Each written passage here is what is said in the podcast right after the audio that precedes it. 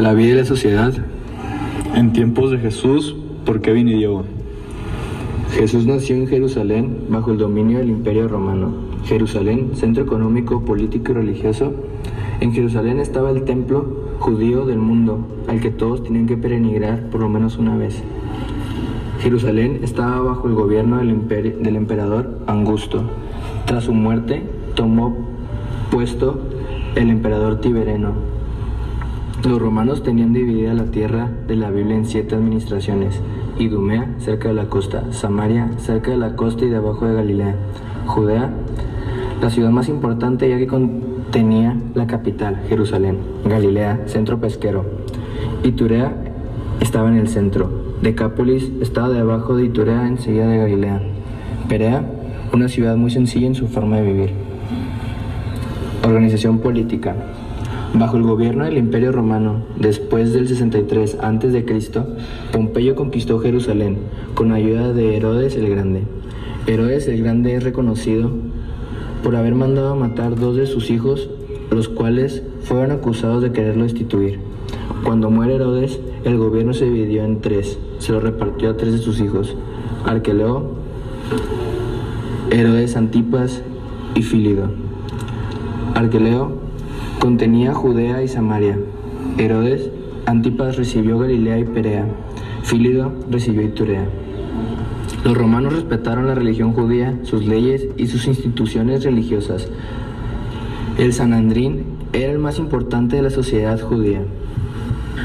Poncio Pilato fue el emperador que crucificó a Jesús. Poncio Pilato era un hombre muy rico ya que controlaba la recaudación de impuestos en Israel. Las tres fiestas de peregrinación son las más importantes. La fiesta de Pascua, Pentecostés y fiesta de las Chozas. En el templo de Jerusalén era el otro polo de la vida judía. Era el lugar más importante de Israel. Toda la vida giraba alrededor del templo de Jerusalén. El templo es el símbolo de la presencia constante de Dios. Todos los judíos debían acudir al templo una vez al año. El templo tenía varias funciones.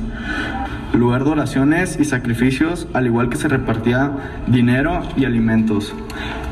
Los más desfavorecidos de la sociedad, Jesús vivía junto, a gente sencilla Mucha de esta gente era discriminada en la sociedad por distintos motivos. Por ejemplo, la mujer era marginada porque era acusada de causar el pecado del hombre.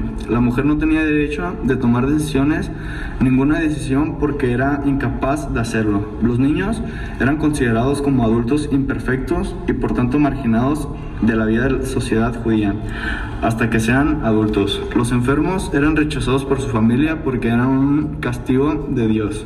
Pecadores considerados impuros, como por ejemplo extranjeros y samaritanos. La economía en estos tiempos. La economía estaba basada en la ganadería, agricultura y pescadería, principalmente en Galilea. La economía del imperio estaba basada en recaudar impuestos de sus artesanos y del pueblo.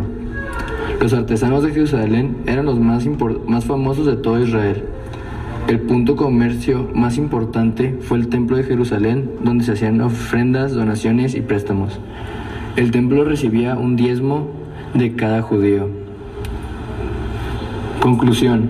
Podemos ver que Jesús vivió en tiempos muy difíciles de desigualdad y de que el gobierno abusaba con su gente, con el poder militar y demás.